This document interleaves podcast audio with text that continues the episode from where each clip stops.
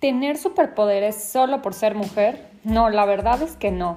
Cada habilidad es un músculo y hay que trabajar por ello. Cada semana, con ayuda de amigos y expertos, tocaré temas que nos ayudará a reflexionar sobre cada rol en el que la mujer se está desempeñando hoy en día.